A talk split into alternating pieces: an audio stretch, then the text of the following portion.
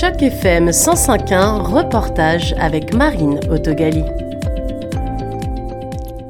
TFO, la chaîne de télévision éducative et culturelle de la langue française de la province de l'Ontario, vient de nommer son directeur des programmes multiplateformes, Pierre-Olivier Boucher. Ça fait maintenant deux ans que je suis travaille dans l'équipe de, TFO, euh, précisément au niveau de la, programmation.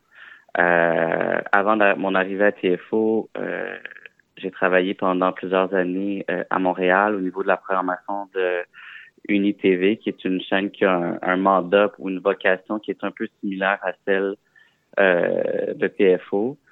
Euh, c'est une chaîne qui veut qui voulait faire rayonner la francophonie hors Québec.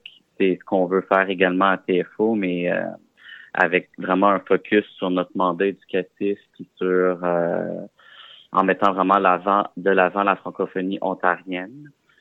Euh, avant ça, ben, j'ai eu d'autres expériences au niveau de la programmation euh, chez d'autres diffuseurs. Puis ben, j'ai fait des études en, en, production de télévision. La programmation en tant que telle, c'est pas, à ma connaissance, quelque chose qu'on apprend vraiment à l'université. C'est quelque chose qu'on apprend vraiment avec avec l'expérience, puis avec les en, justement en, en, jouant différents rôles dans, dans les équipes de programmation.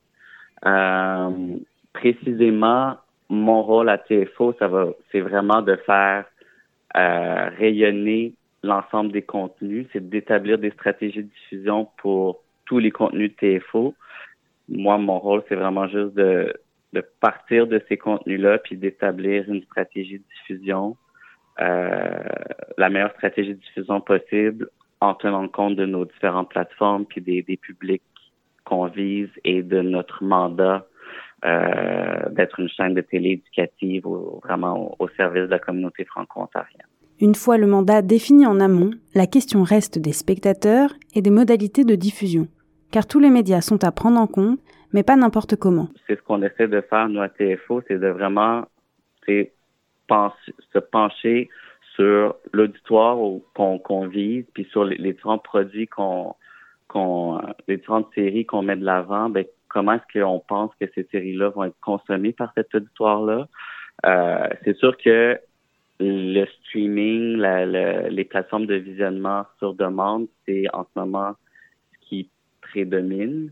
Euh, les habitudes d'écoute sur la télé traditionnelle, c'est sûr que c'est encore euh, c'est en perte de vitesse, mais c'est encore un, un, média qui qui est encore qui est encore important. En tout cas, selon nous, nous, on croit beaucoup à la chaîne télé. certains contenus sont adaptés à certaines plateformes.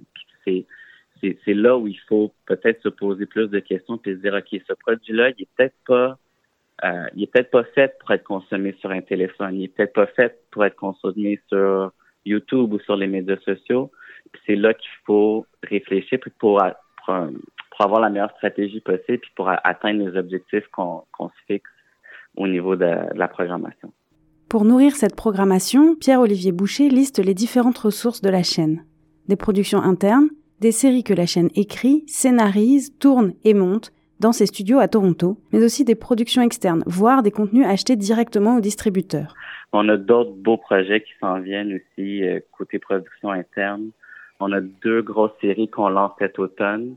Une qui est destinée aux, 6 à 8 ans, qui est une série de, de marionnettes qui était complètement euh, sur laquelle nos, équipes travaillent depuis euh, près de quatre ans, euh, qui est vraiment très très axée sur le côté éducatif, qui, est très amusante, qui est entièrement tournée dans nos dans nos studios ici euh, à Toronto.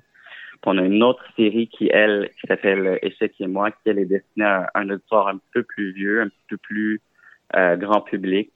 un autre beau projet qui va arriver cet automne. Environ deux tiers des productions sont consacrées au mandat éducatif et cherchent à s'adapter au programme scolaire. Et un autre tiers à une programmation plus journalistique, plus culturelle, plus grand public. C'est sûr que notre priorité, puis nos, vraiment nos l'emphase est mise sur le contenu d'ici, le contenu franco-ontarien, mais on, on, acquiert aussi des séries étrangères. On a une belle offre cinéma euh, en soirée qui est diffusée euh, à tous les soirs à partir de 21 heures. Euh, cette offre-là, elle est principalement constituée de grands classiques du cinéma, que ce soit le cinéma du cinéma français, du cinéma italien.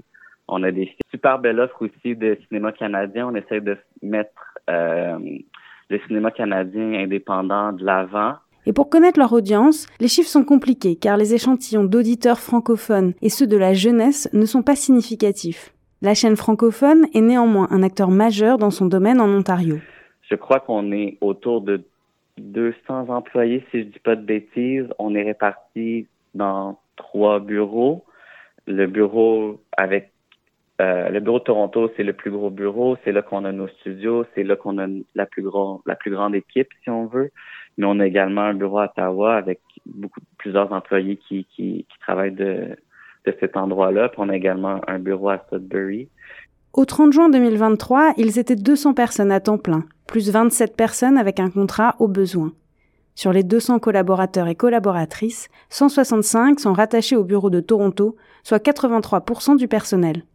Avec cette nouvelle nomination, il s'agira de garder une équipe soudée pour maintenir la programmation de cette chaîne de plus de 35 ans et dont les dernières années ont été entachées par le retrait administratif de son président en 2021 et quelques mois plus tôt par le départ de sa directrice des ressources humaines, tous les deux coupables d'avoir instauré un environnement de travail toxique pendant plusieurs années. Mais pour le directeur des programmes multiplateformes, l'avenir, c'est de continuer à séduire les audiences. Ben, le défi, je pense que c'est un peu le même pour tous les diffuseurs, c'est de rester euh, pertinent, de rester à l'écoute de ces, de ces auditoires, de d'être agile, puis d'être capable d'être réactif par rapport à, à l'évolution des habitudes d'écoute, puis de toujours garder en tête euh, le mandat puis la communauté qu'on dessert. Je pense que c'est ça notre, plus gros défi, mais je pense qu'on a vraiment tous les outils puis tout ce qu'il faut pour réussir. Donc, euh, c'est un, défi qui est,